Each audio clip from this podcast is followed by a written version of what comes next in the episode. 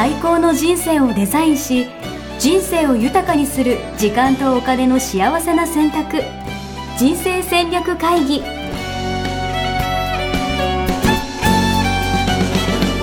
の番組は将来の仕事やお金人生にもやもやと不安を抱えている皆さんに元資産運用のプロキャリアとお金の戦略を同時に考える人生デザインコンサルタントの高頃もさあやが過去5年間延べ1700人の人生を望む形で豊かにしてきたメソッドを時間とお金の選択という切り口からお伝えしてまいります皆さんおはようございます。おはようございます。一生みっけ人生デザイン研究所の高頃もさあやです。75キロ応援足です。はい、75キロ、素晴らしい。はいありがとうございます。いい感じ、い、い感じに現状維持しながらですね、ちょっとずつ痩せてきてますって感じですね。うんえーちょっとずつがね、一番いいですよね。ああ、もうちょっとずつが一番いいですね、本当に。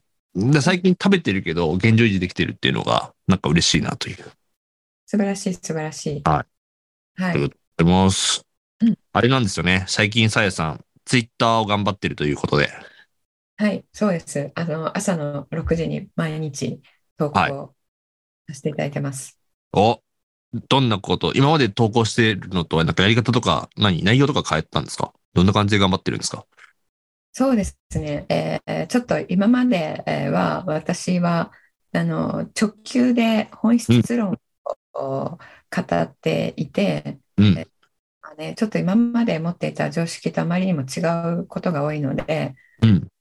あまりね、こう、パッと見て共感をね、得られるようなあーものは配信していなかったんですよね。はいはいはい。で、それを、あの、えーちょっと、えー思考を変えまして、うんあのえー皆さんにすぐに共感してもらいやすいような配信に変えてるんですけれども、うんうん。はい。えーで、まだ手探り状態なんですけれどもね。いいですね。要はあれですよね。その中央思考が、みたいなことを今までは言ってたけど、っていうことですよね。そうそうそう、有料思考がって言っても皆さんね、プラス思考じゃんって、はいえーあの思われてしまうので、ブーって言って、えーまあ、そこをね、知っていただくためには、あのえー一番最初に、えーこう触れていただいた方には、えーそうだよねって思ってもらうことが必要っていうことをね、あの最えー学びまして。いや、いいです。しかもなんか、コンサルの先生からの添削も受けてるということで。そうですね、添削もガチガチに受けてまして。お、いいですね。こんなんじゃ伝わらんと。こんなんじゃ伝わらんと。はいや。あの毎朝ね、ボコボコに、あの、あの、えー貴重なね、あの、アドバイスをいただいて、本当にありがたいと思ってるんですけれども、いいですね。ぜひ皆さん、そんなさやさんのツイッター生まれ変わってますんで、ぜひツイッターですね、チェックしに、覗きに行っていただけると嬉しいですね。そうですね。これ、あの、ツイッターね、見た目も美しくなければダメですということで、おえっと、見た目がこのピラミッド型になっていたりとか、うんうん。階段状になっていたりとか、うんうん。そういうね、あの、デザイン性も重視してるんですよね、内容がね。なるほど。これが難しい文字がどう並べるかみたいなことまで考えるっていうことなんですね。そうです、そうです。文字がだんだん1文字ずつ増えていく、えー箇条書きにしても。はいはいはいはいはい。3つありますと。みたいなねうん。で、内容があってのこれをするっていうのはね、とても私にとっては今ちょっとすごく大変なんですけれども、うん。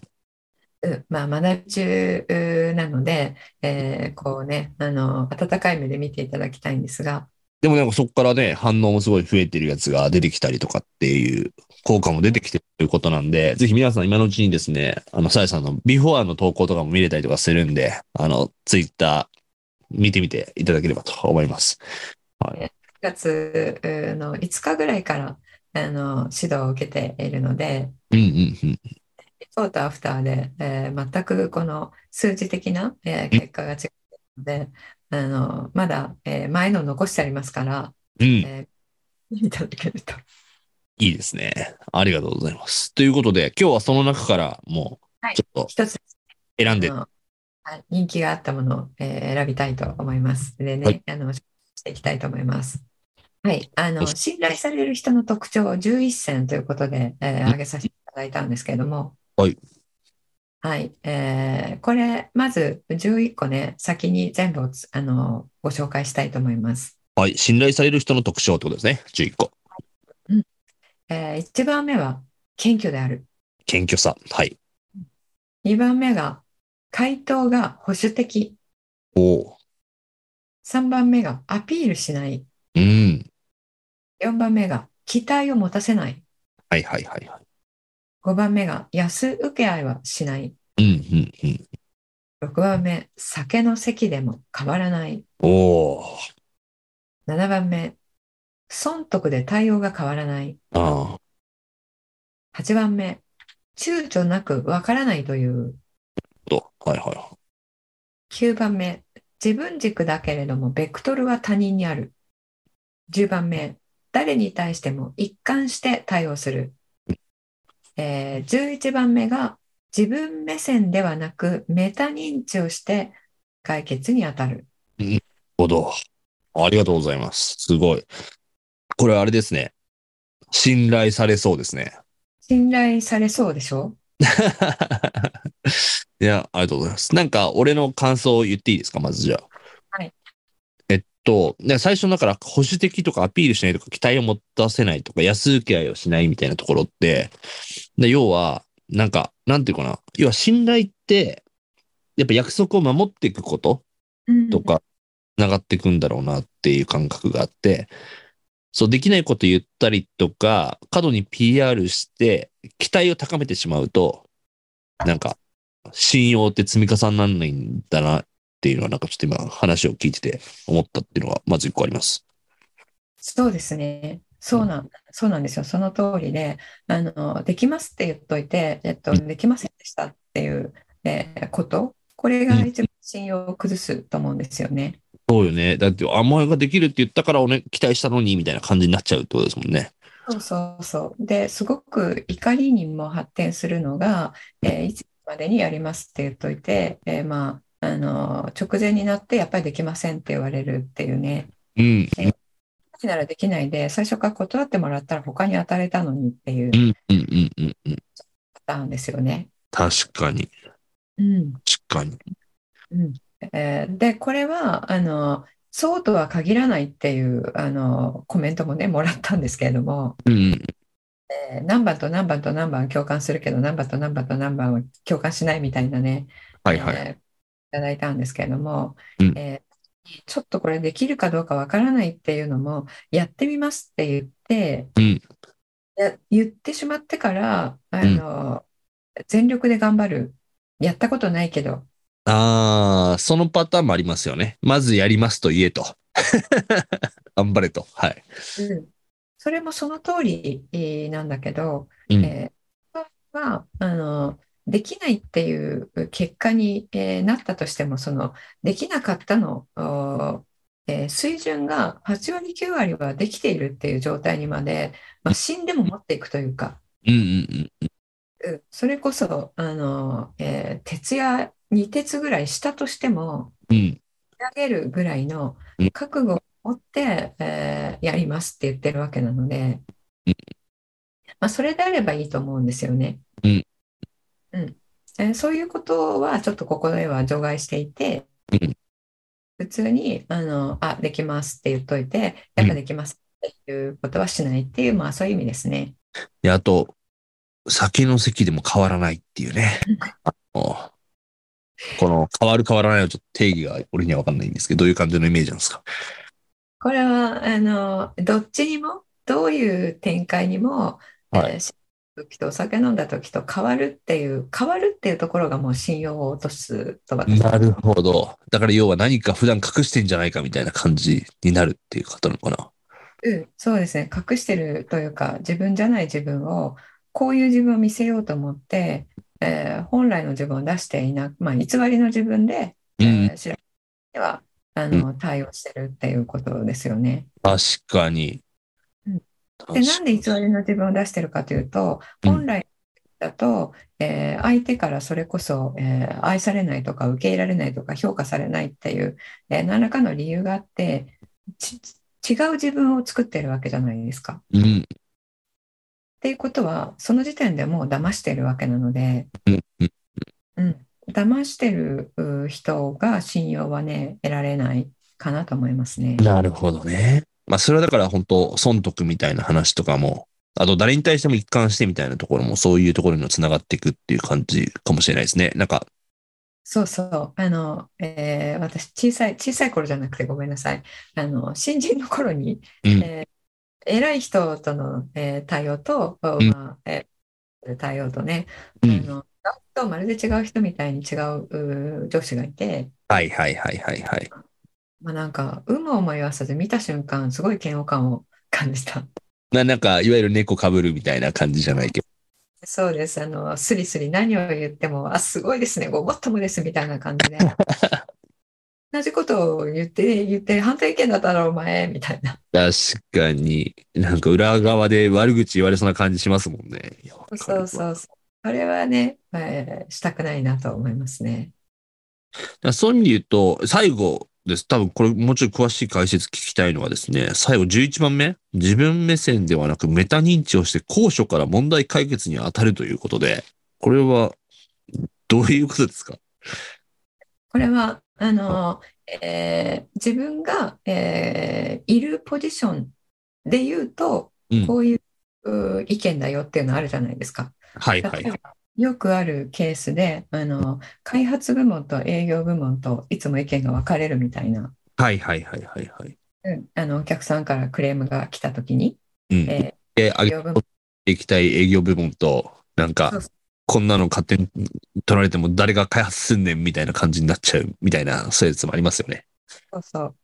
で、その対決は、まあ、どこの会社でもあるうケースだと思うんですけれども、利害が一致しないってことなんですよね。うんうんうんうん利害って自分だけの、あの利のことを言ってるわけではなくて、うん。その、ポとしてのうんうんうん開発の人はいいものを作りたい。それがお客さんのため。うん。えーで営業の人はいいものをたくさん売りたい。うんそれもお客さんのため、両方お客さんのためなんだけど、うんえーこれをこうしたいっていう、あの、喫緊の方向性違うことがあるんですよね。うんうんうん、それメタ認知をするっていうのは、えー自分たちこれ何のためにやってるんだっけって、両方ともお客さんのためにやってるんだよね。で、同じところを目指してるよねっていうところから入ると、あうんの、お互い歩み寄りやすいんですよ。うん。うん。確かに。なるほど。どっちかに、あの、どっちにも組みしない人が一人いると、うんそういう方向性で、えー話し合いが進む。はいはいはいはいはうんい。なるほどう。んそれが、要は、なんていうのかな。お互いのこと、みんなのこと考えてくれるよねっていうのが、信頼につながっていくみたいな感じのイメージなんですかね。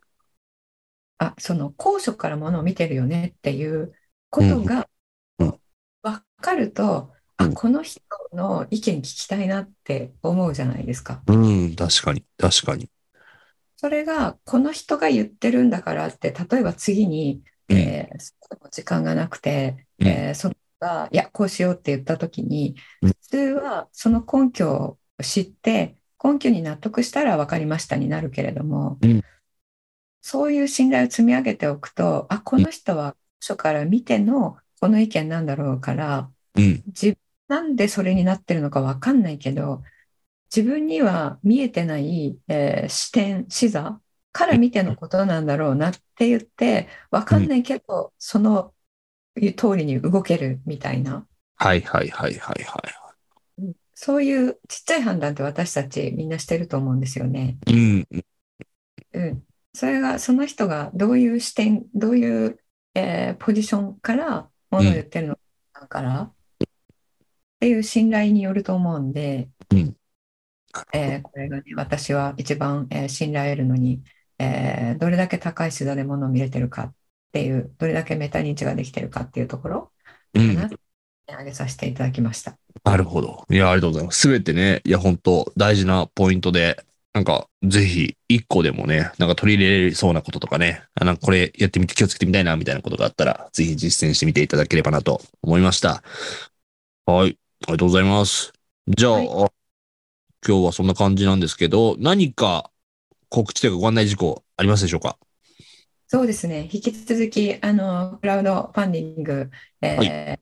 盛り上げてやっておりますので、はい。えー支援いただける方ですね、えーあの、新たに加わったリターンもありますので、えーあの、全員で、えーと、若者を、えー支援して、えーまあ、えー日本経済をね、立ち上げ直していくっていうことに、えーあの、共感いただける方は、ぜひ仲間になっていただければと思います。お願いします。皆さんの一歩がですね、誰かの力になっていくんで、ぜひみんなで盛り上げていければと思いますので、よろしくお願いします。はい。あ、あとですね、えー JDS、人生デザイン構築科学校の、えー23年、あの、春の、えー期の募集が、えー4月の1日から始まります。いいですね。えーお問い合わせね、いただいてまして、お待ちいただいて方、あたくさんいらっしゃるんですけども、えー4月の1日から、えー始まりますので、そのね、ご案内も、えー間もなくさせていただけると思いますので、えーお待ちいただければと思います。お願いします。はい。それでは、今日はこれで終わりにしたいと思います。ありがとうございます。はい、ツイッターでお会いしましょう。ありがとうございます。ありがとうございます。